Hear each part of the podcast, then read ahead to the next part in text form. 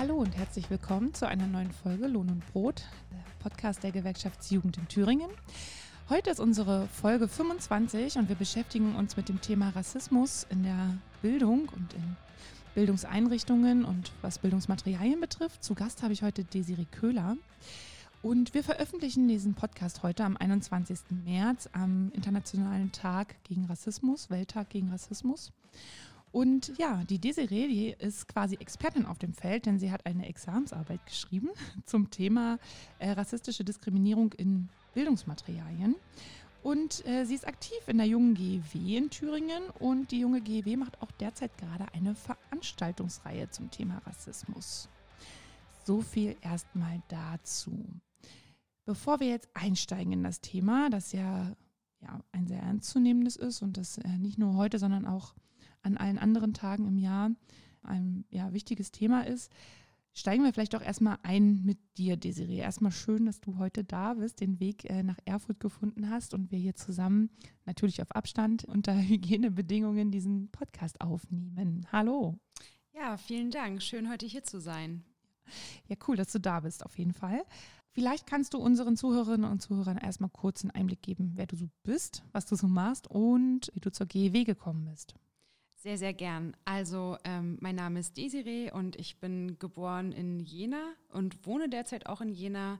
Ich habe dort auch studiert, Lehramt. Meine Fächer sind Deutsch und Sozialkunde. Wie schon gesagt wurde, habe ich meine Examsarbeit zum Thema Rassismus in Thüringer Schulbüchern geschrieben und habe mich da auf das Fach Sozialkunde spezialisiert. Genau, ich war in Jena auch an der Schule und nach meinem Abitur dort war ich ein Jahr an einer deutschen Schule in Südafrika und habe dort schon erste Erfahrungen gemacht mit dem Unterrichten und dann relativ schnell festgestellt, dass der Lehrerberuf geeignet für mich ist und dass ich total Lust habe, das zu tun. Und genau, dann studiert, wie ich schon gesagt habe, Deutsch Sozialkunde. Und jetzt bin ich seit einem Monat im Referendariat äh, in Thüringen, auch an der Schule in Jena eingesetzt. Und ähm, zur GEW, also Mitglied bin ich seit 2019 und ein Jahr später wurde ich dann ins Sprecherinnen-Team der Jung GEW Thüringen auch gewählt. Genau, seitdem bin ich äh, aktiv mit dabei. Wo du es gerade ansprichst, Sprecherinnen-Team der GEW. Was macht man denn da überhaupt? Kannst du das vielleicht nochmal kurz zusammenfassen für diejenigen, die das nicht kennen oder die die, die Strukturen noch nicht so gut kennen? Also wir in der Jung GEW vertreten die Interessen der jungen Mitglieder und machen seit letztem Jahr Veranstaltungen. Also letztes Jahr hatten wir eine Veranstaltungsreihe, wo wir verschiedene Veranstaltungen geplant und durchgeführt haben. Zum Beispiel zum TV Stutt, also zu den Tarifverträgen für Studierende bzw. angestellte Studierende an Hochschulen. Wir haben den Landesausschuss Diversity zu Gast gehabt und über Gewerkschaft generell und was man als junger Mensch in einer Gewerkschaft tun kann, Veranstaltungen gehabt. Und jetzt haben wir auch eine neue Veranstaltungsreihe geplant, die du schon angesprochen hast, die sich mit dem Thema Rassismus und auch Antisemitismus auseinandersetzt. Und ansonsten haben wir auch offene Treffen, an denen wir unsere Mitglieder einladen oder auch extern man gern dazukommen kann und in, ja, wo wir einfach über die Anliegen unserer Mitglieder sozusagen sprechen und wir versuchen, die Interessen unserer jungen Mitglieder im Vorstand zu vertreten. Okay, also für all diejenigen, die zuhören, die Lust haben, in der jungen GW mal mitzuwirken oder, weiß ich nicht, bei einem Treffen einfach mal mit dabei zu sein, reinzuhören, ihr seid herzlich eingeladen bei diesem offenen Treffen, äh, euch mal mitblicken äh, zu lassen. Also da könnt ihr euch gerne informieren. Ich denke mal über die Homepage der äh, GEW Thüringen sicherlich. Genau, wir haben eine Homepage, wo wir regelmäßig aktualisieren, welche Veranstaltungen stattfinden und dort könnt ihr euch sehr gerne informieren oder uns auch gerne eine Mail schreiben, wenn ihr konkrete Anliegen oder Fragen habt. Ähm, findet ihr alles auf der Website. Genau, ansonsten auch gerne über uns. Wir leiten das natürlich weiter.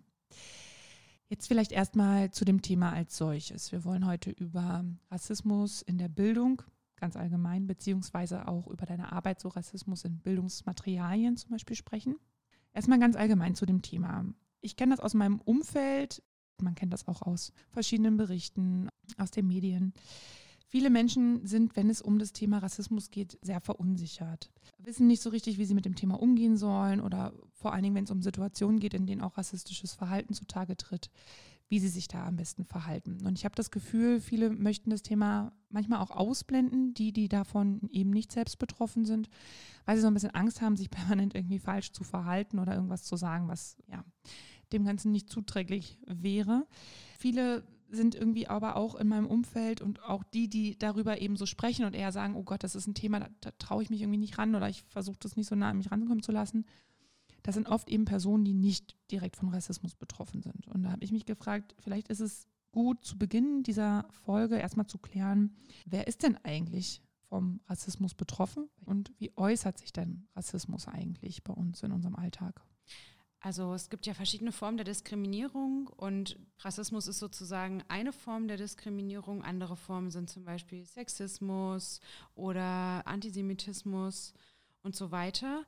Und von Rassismus betroffen sind eigentlich alle Menschen, die als nicht weiß gelesen werden. Das kann unterschiedliche Gründe sozusagen haben. Also man hat ja lange den Begriff in Anführungszeichen jetzt gesprochen Rasse benutzt und es gibt halt schon neue Theorien, die sozusagen besagen, dass äh, dieser Rassebegriff durch Kultur ersetzt wurde. Also könnte man dann auch sozusagen auf äh, religiöse Faktoren noch eingehen, wie zum Beispiel der Islam, wenn er als fremde Kultur bezeichnet wird oder solcherlei. Aber als äh, weißer Mensch ist man auf jeden Fall nicht von Rassismus betroffen, weil das ganz klar eine Diskriminierung ist von der, wie du schon sagst, auch ähm, wir zwei und auch das Umfeld sozusagen oder unser Umfeld oder wahrscheinlich große Teile unseres Umfelds nicht betroffen sind. Mhm. Du hast es gerade gesagt, wir beide sind eben nicht davon betroffen. Wir versuchen aber in diesem Podcast jetzt auch möglichst sensibel, wir haben also viele, die uns jetzt zuhören, merken sicherlich auch schon irgendwie auch mit der Wortwahl zum Beispiel umzugehen. Und da kommen wir vielleicht gerade zu meinem ersten Punkt. Also das ist auch was, was viele oft bedrückt und wo sie einfach nicht so richtig wissen, wie sie wie sie das benennen sollen. Und da wäre so meine erste Frage, was sind denn Begriffe, die, wenn wir über diese Thematik sprechen, geeignet sind, das anzusprechen? Zuerst möchte ich auch sagen, auch ich habe öfter noch Angst oder die Sorge, dass ich Rassismus reproduzieren kann oder reproduziere, ohne dass ich mir dessen total bewusst bin sozusagen. Und ich kenne diese Angst von vielen Freundinnen und auch Kolleginnen zum Beispiel. Gerade im schulischen Kontext fällt mir das auf, dass das etwas ist, was viele beschäftigt. Und Begriffe, die gut sind, um über das Thema zu sprechen oder die geeignete Begriffe, um Menschen, die von Rassismus betroffen sind, zu bezeichnen, sind ganz klassisch BIPOC oder POC, also People of Color. Ähm, das ist ein emanzipatorischer, selbstgegebener Begriff sozusagen von marginalisierten Gruppen, die halt von rassistischer Diskriminierung betroffen sind. Also das ist kein Begriff, den andere Personengruppen, also die andere Personengruppen den Menschen gegeben haben, die von rassistischer Diskriminierung betroffen sind, sondern das ist ein selbstgewählter Begriff und deswegen kann man den benutzen. Und in der Schreibweise ähm, ist zum Beispiel schwarz auch ein Begriff, den man benutzen kann, auch beim Sprechen. Und beim Schreiben muss man allerdings darauf achten, dass, dass der Begriff groß geschrieben wird. Ja, wie bei People of Color diese befreiende ja, Konnotation hat, sozusagen. Mhm. Genau. Also sozusagen wie ein Eigenbegriff, ne? Ja, genau, den man sich selbst erkämpft hat, mehr, also so, ja, kann man sagen. Mhm. Also gerade People of Color oder POC, das ist ja auch ja, Begriff sozusagen, der jetzt auch in den letzten Jahren, glaube ich, auch immer mehr Einzug gefunden hat. Wie würdest du dann den Umgang empfehlen? Ne? Man ist äh, sozusagen in seinem Umkreis oder man kommt irgendwie in einen anderen Kontext, sage ich mal, ähm, und merkt, okay, da ist, das ist jetzt sprachlich irgendwie was, da fühle ich mich nicht so ganz wohl. Und welche Strategie wendest du da an oder welche würdest du empfehlen? Wie du schon sagst, vor allem geht es ja darum, wenn man Begrifflichkeiten oder Worte benutzt, die einfach ganz klar diskriminierend sind. Ähm, dadurch werden ja diese Denkmuster weitergetragen, ähm, wie du es schon gesagt hast. Und wenn man in so eine Situation kommt, in der man damit konfrontiert ist, dass das Gegenüber äh, Worte benutzt, die man selbst, also von denen man weiß, dass sie ganz klar diskriminierend sind, dann kommt es immer ein bisschen drauf an, finde ich, wer ihm da gegenüber sitzt. Ich versuche dann schon zu sagen, in einem ruhigen Ton und irgendwie, ich nicht belehrend oder so, aber einfach Menschen darauf hinzuweisen, hey, der Begriff so und so ist einfach diskriminierend aus dem und dem Grund und vielleicht dann einfach noch Alternativen geben. Zum Beispiel habe ich in meiner Arbeit herausgestellt, dass der Begriff mit Migrationshintergrund wirkt jetzt erstmal nicht diskriminierend so, den, mhm. der wird ja auch in den Medien zum Beispiel viel genutzt. Mhm. Und trotzdem gibt es einfach Begriffe, die besser geeignet sind, weil mit Migrationshintergrund trotzdem eine homogenisierende Wirkung hat. Also man steckt damit trotzdem, also ja, ganz viele unterschiedliche Menschen und Individuen in eine Gruppe und somit werden sie zu einer homogenen Masse. Mhm. Und da ist einfach schön, wenn man alternative Begriffe wie äh, ein Mensch mit familiärer oder persönlicher Einwanderungsgeschichte oder Migrationsgeschichte oder Fluchterfahrung oder ähnlichem benutzt beispielsweise. Und ich glaube, ja, natürlich tritt dann öfter der Fall ein, das hatte ich auch schon oft, dass diese Menschen sich dann angegriffen fühlen, wenn man sagt, das und das Wort benutzt man nicht mehr. Und dann kommen ja oft Reaktionen wie, naja, das haben wir aber schon immer so gesagt und irgendwie. Also eine Art Trotzreaktion. Ne? Total, ne? das erlebt oder, man Oder auch viel. das Gefühl, ich, also ich meine, Menschen kriegen ja ungerne, werden ungerne belehrt, das ist ja eh klar. Das ist, glaube ich, eher so ein Problem, was ich wahrnehme, ne? dass man ihn, dass man das schon, also wenn man jetzt in einem Zweiergespräch ist und sagt, hier, ich glaube, du meinst es nicht böse, aber ne, das kann so und so aufgefasst werden. Nichtsdestotrotz fühlt es sich, glaube ich, für die, für die Person, mit der man da spricht, immer irgendwie wie eine Art Belehrung an und das fühlt sich meistens nicht gut an. Hast du da irgendwie eine Strategie, wie man das gut ansprechen kann?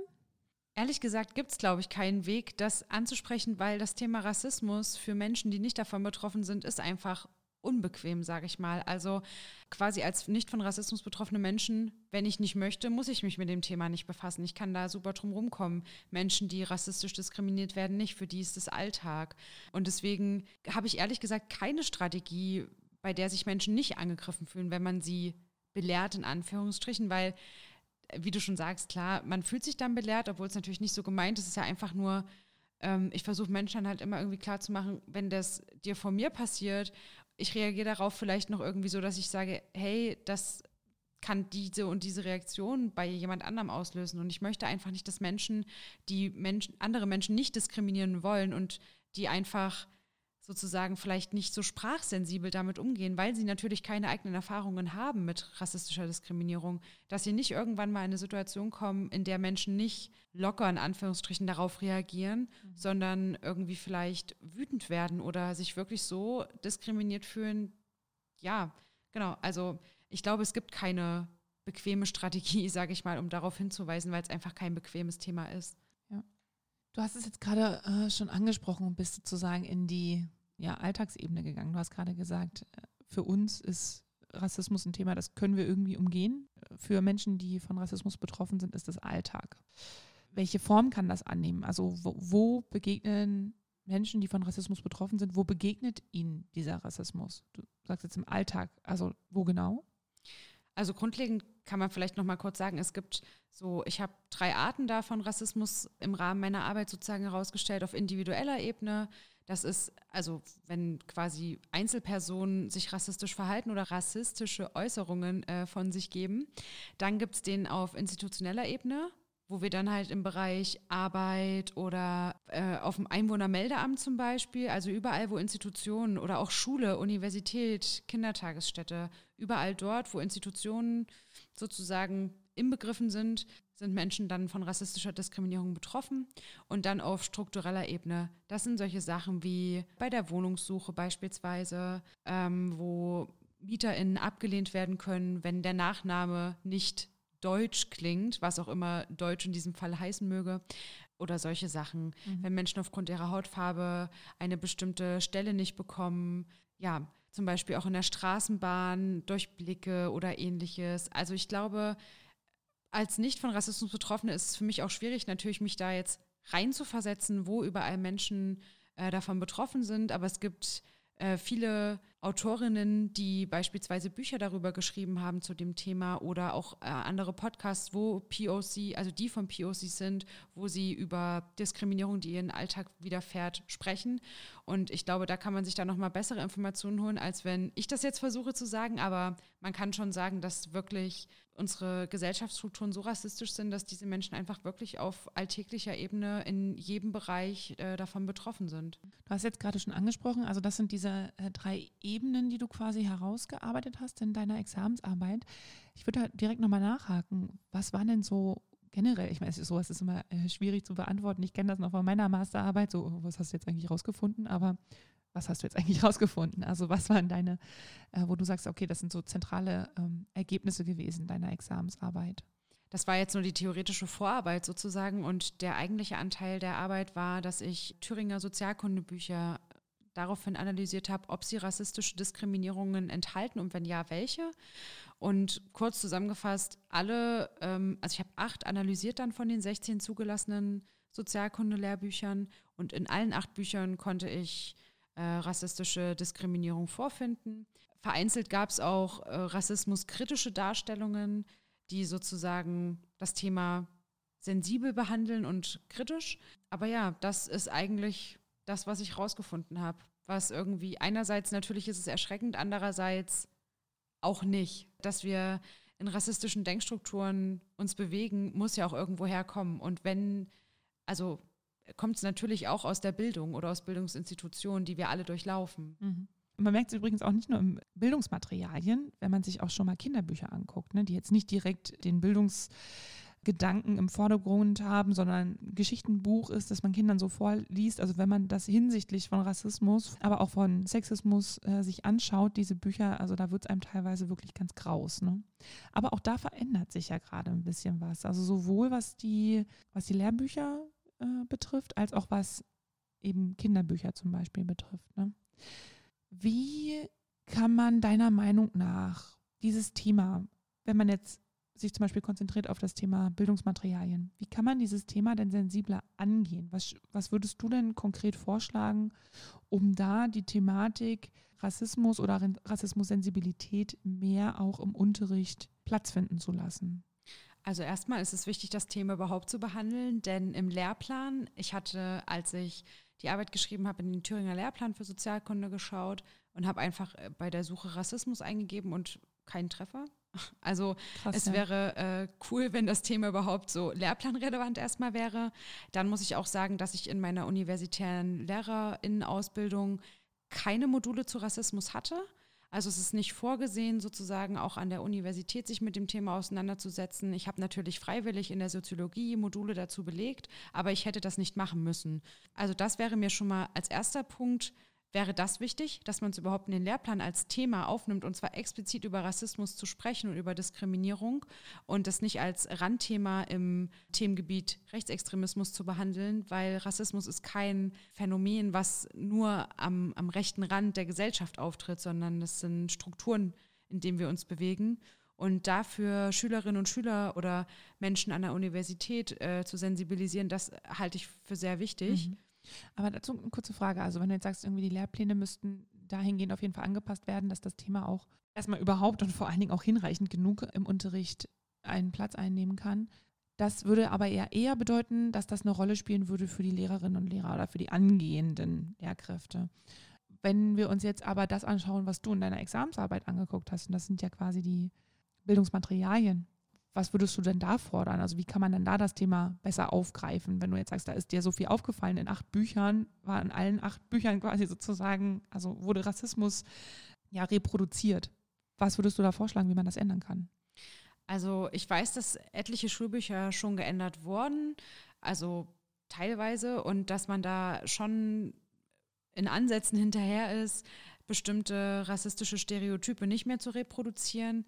Allerdings ist, glaube ich, das grundlegende Problem, dass Rassismus, wie ich es vorhin schon gesagt habe, oft noch als so Problem des äh, Rechtsextremismus sozusagen, also dem untergegliedert angesehen wird und nicht als strukturelles Problem, was so, es aber so nach darstellt. Dem Motto, so nach dem Motto, okay, das ist ja nur, also rassistisch ist ja nur, wer Nazi ist, aber wir allen anderen haben ja damit überhaupt kein Problem und sind total offen und rassismusbefreit, oder wie? Genau, so ja. genau. Also es wird oft verkannt, dass Rassismus äh, ein strukturelles Problem ist, dass mhm. ähm, bestimmte Gesellschaftsstrukturen und wie Prozesse ablaufen in der Gesellschaft, dass die rassistisch geprägt sind. Und ich glaube, das ist vielen Menschen nicht bewusst.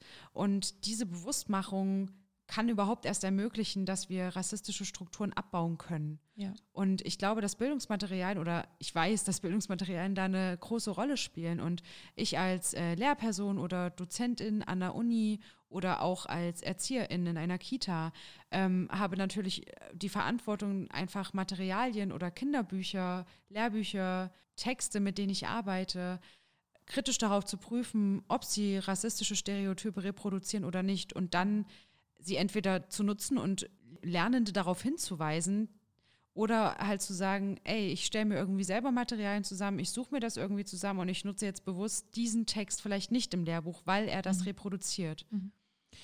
Ich hatte gerade im Kopf so ein paar Szenarien, als du es gesagt hast, zum Beispiel gerade in der Kita, in äh, Schulen, aber auch in Weiterbildungseinrichtungen. Es gibt ja so ein paar Lernmaterialien, sage ich mal, die sich so ein bisschen eingefleischt haben. Das ist ähnlich wie in der Kita bestimmte Geschichten, die irgendwie fast jedes Kind vorgelesen oder vorgetragen bekommt in irgendeiner Form.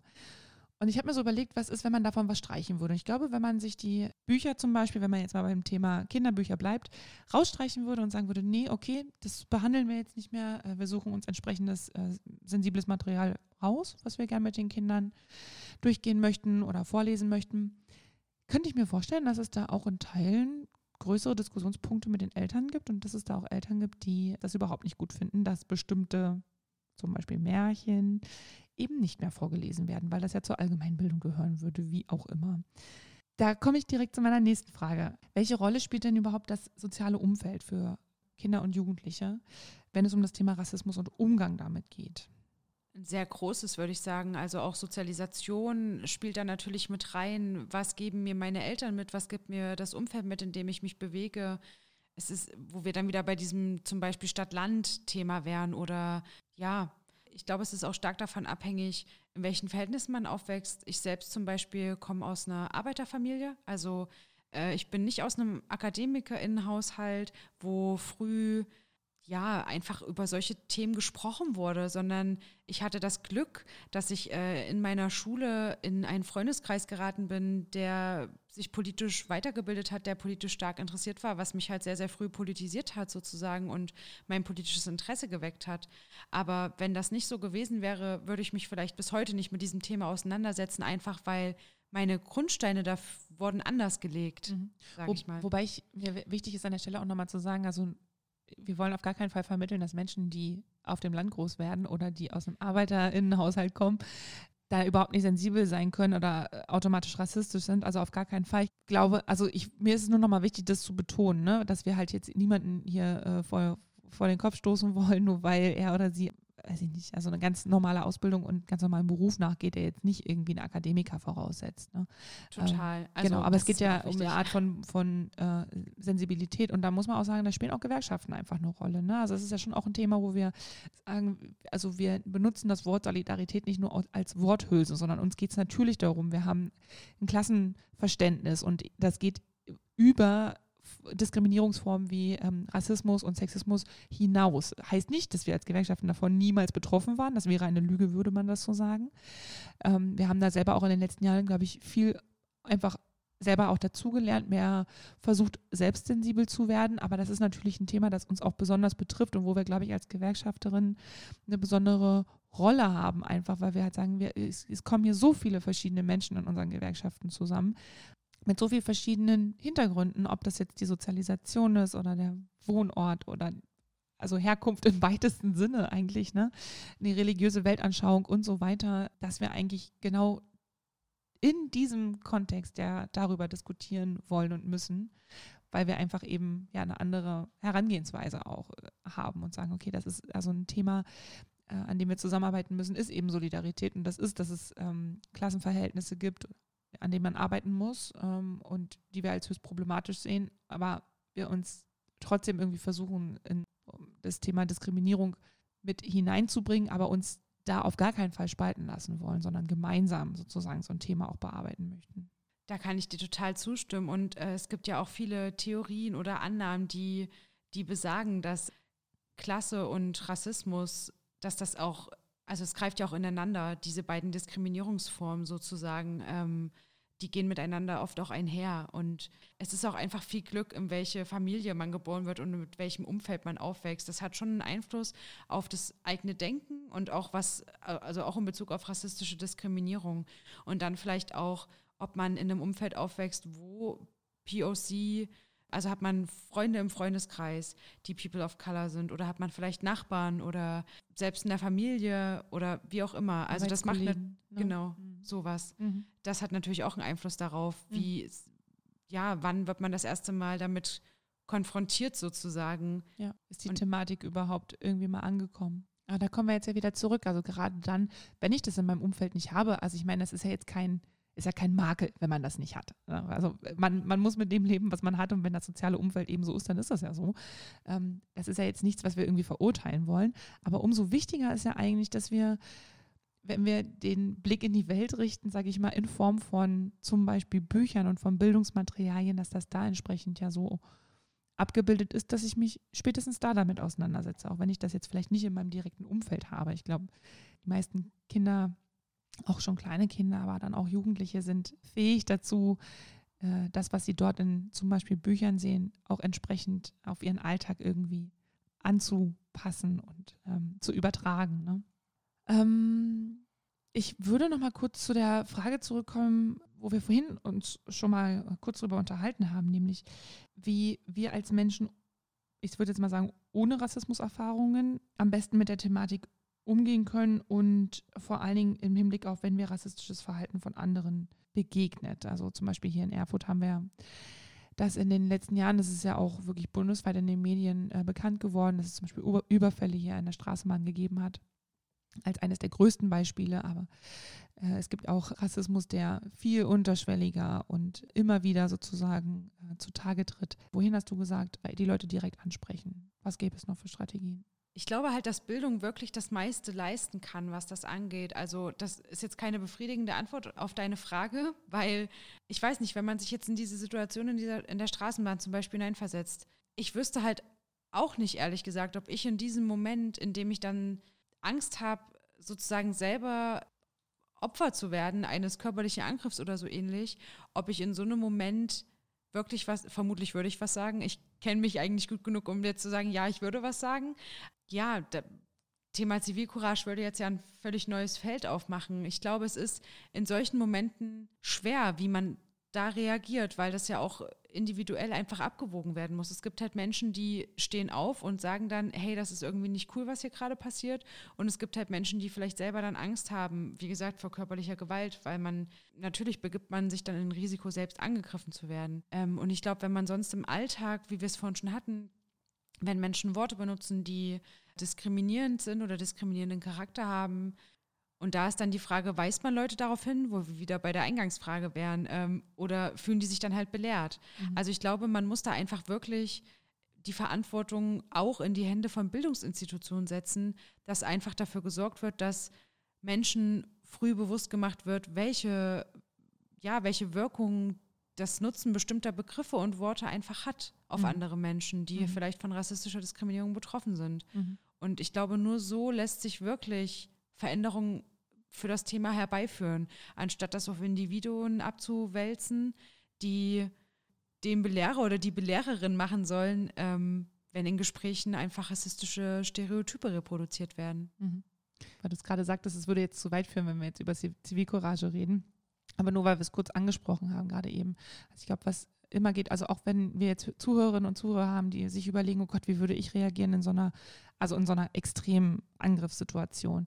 Nur um es ganz kurz wenigstens erwähnt zu haben, wenn ihr sowas mitbekommt, egal ob das jetzt ein wörtlicher oder schlimmstenfalls auch ein tätlicher Angriff ist, und ihr bekommt das mit, bleibt wenigstens vor Ort. Also auch wenn ihr euch nicht traut oder selber so schockiert seid, dass ihr nicht eingreifen könnt und oder euch mit eurem Körper natürlich auch nicht dazwischenstellen möchtet, bleibt wenigstens da, bleibt bei den Menschen, die davon betroffen sind, signalisiert ihnen, dass sie nicht alleine sind, stellt euch wenigstens irgendwie daneben, versucht etwas äh, physisch äh, der Situation etwas näher zu kommen und holt auf jeden Fall Hilfe. Und bleibt so lange da, bis diese Hilfe da ist. Es kann in Form von Polizistinnen und Polizisten sein, das kann in der Bahn zum Beispiel beim Bahnpersonal sein oder wie auch immer. Also versucht euch auf jeden Fall Hilfe zu holen. Andere Menschen, die dann in eurem Umfeld in dem Moment sind, auch mit einzubeziehen, aber geht nicht weg und schaut nicht weg. Ich glaube, das nur noch mal kurz, um das äh, zusammenzufassen. Weiter will ich es gar nicht ausbauen. Da müssten wir eine separate Folge zu machen. Genau ich fand den Satz, war, der war eigentlich gar nicht abgedroschen, zu sagen, Bildung kann eigentlich das meiste leisten. Und was du zum Schluss auch nochmal gesagt hast, also tatsächlich sprach- und wortsensibel sein. Und wenn einem jemand anderes sagt, hier, pass auf, ich glaube, der Begriff ist irgendwie nicht mehr so ganz geeignet. Wir haben da mittlerweile irgendwie bessere Begriffe äh, gefunden, mit denen man das irgendwie beschreiben kann.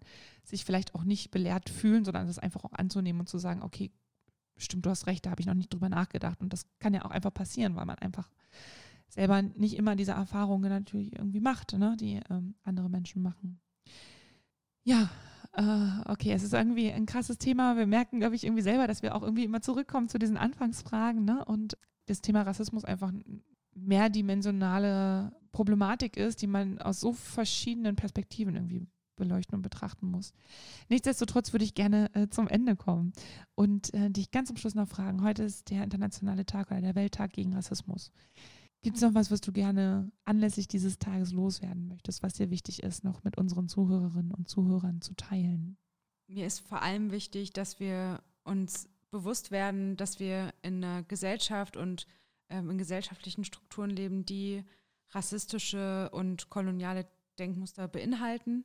Ähm, das ist nicht unsere Schuld, äh, dass das so ist, aber wir müssen uns dessen bewusst werden und müssen versuchen, einfach in unserem Alltag ähm, sprachsensibel umzugehen, uns Kritik anzunehmen, wenn Leute uns darauf hinweisen, dass sie sich von bestimmten Bezeichnungen diskriminiert fühlen, das nicht als persönlichen Angriff anzunehmen, sondern einfach das hinzunehmen und dankbar dafür zu sein, dass wir irgendwie voneinander lernen können, äh, auch in Bezug auf andere Formen der Diskriminierung natürlich. Und ja, das Wichtigste, wie gesagt, hast, hast du ja auch nochmal gerade zusammengefasst. Ich glaube, Bildung kann da einfach extrem viel leisten und da müssen einfach alle Bildungsinstitutionen, also von Kita an über Schule, Universität, Erwachsenenbildung, Fort- und Weiterbildungen, es muss einfach ein breiteres Angebot geben, das sich mit Rassismus auseinandersetzt. Einerseits und andererseits müssen all diese Bildungsinstitutionen miteinander arbeiten und ja, sich bewusst machen, dass auch sie selbst natürlich nicht frei von rassistischen äh, Strukturen sind und einfach, man kann diese Strukturen nur beseitigen, wenn man sie sich bewusst macht. Und das ist natürlich ein Prozess, der, der auch wehtun kann, weil man einfach sich selber klar machen muss, hey, ich habe vielleicht selber rassistische ähm, Diskriminierung reproduziert und verursacht, aber es ist doch, es ist gut, wenn man es erkennt, weil dann kann man es einfach in Zukunft vermeiden und äh, diesen Prozess da würde ich mir einfach wünschen, dass wir den vorantreiben können und auch wir als Gewerkschaften natürlich, dass wir unseren Anteil dazu leisten, weil den können wir leisten. Mhm. Genau. Wir wollen gar nicht beanspruchen, dass das jetzt äh, eine vollumfängliche Diskussion war. Wir wollten, wie du eben zum Schluss sagtest, einen ein Teil davon sein, diese Thematik mit aufzugreifen und ein kleiner Baustein sein, um die Thematik auch anzugehen. Ja, liebe Zuhörerinnen, liebe Zuhörer, das war's mit unserer heutigen Folge. Ich habe mit Desiree Köhler gesprochen über das Thema Rassismus in der Bildung. Ich hoffe, es hat euch ja, gefallen. Es war lehrreich, informativ. Wenn ihr weitere Ideen habt äh, für andere Themen, dann lasst es uns gerne wissen. Ansonsten alles Gute und bis bald.